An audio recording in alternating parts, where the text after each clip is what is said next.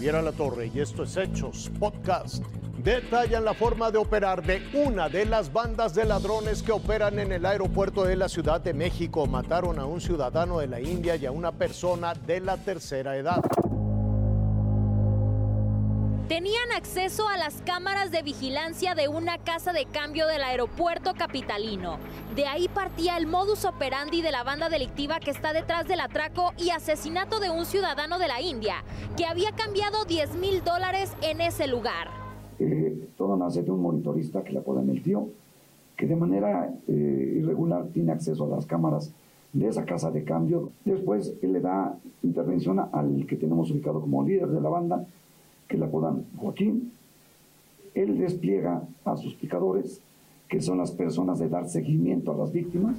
Luego, los ejecutores eran los encargados de interceptarlas y realizar el atraco con violencia. Durante la madrugada de este jueves y como resultado de un fuerte operativo en la alcaldía Cuauhtémoc y Venustiano Carranza, cayó uno de los líderes. Fue detenido Josué N., uno de los líderes de esta célula delictiva y autor, presunto autor material del homicidio antes referido. Los integrantes de la célula delictiva de alta peligrosidad ya fueron identificados y están en la mira de las investigaciones. Esta banda delictiva está relacionada con dos robos más con el mismo modus operandi. Uno de ellos registrado el pasado 15 de agosto sobre Calzada Vallejo y otro más el 13 de abril del año pasado en la colonia Juárez. Cariana Colmenero, Fuerza Informativa Azteca. Quitan la patria potestad de sus hijos a los feminicidas en la Ciudad de México. De la noche a la mañana, Rosa María y Mario se convirtieron en los padres de su nieta. Y es que su hija Perla Alondra Bolaños presuntamente fue asesinada por su pareja sentimental. Desapareció el 23 de julio del 2014 Tres días después de que ya había desaparecido, eh, su pareja em, sentimental nos habla de que em, fuéramos al pueblo porque él tenía a la pequeña y no podía atenderla, no sabía pues cómo atenderla, que era un problema para él. Su pareja sentimental se llama Alfredo García Fuentes. Ambos ancianos llegaron a la casa de la pareja y se percataron que la pequeña perlita de solo nueve meses no estaba, mientras que el sujeto estaba completamente alcoholizado.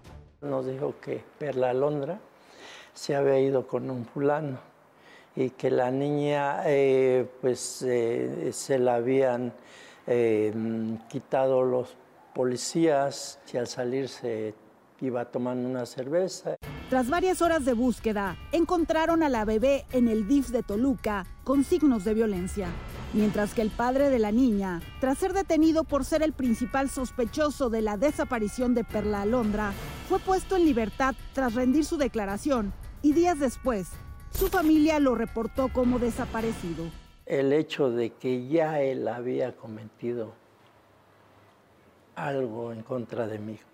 No sé, le había pegado, le había lastimado, le había matado, no sé, pero él ya andaba creándose una coartada. A partir de entonces, los abuelos se dedicaron a buscar a su hija y lucharon por tener la guardia y custodia de la niña. Y es que tenían claro que Perlita nunca debería convivir con el hombre que presuntamente terminó con la vida de su madre. Yo tuve mucho miedo, sí, pero pues al final este, lo superé. Casos como los de la familia Bolaños Cruz se han vuelto una constante en un país donde según datos oficiales diariamente son asesinadas 10 mujeres. Y ese riesgo que corren niños, niñas y adolescentes de estar a merced de padres feminicidas llevó a diputados de la Ciudad de México a retirar la patria potestad a padres que cometan feminicidio en contra de la madre de sus hijos. Hoy la ley indica que eh, pierde la patria potestad el hombre feminicida una vez sentenciado.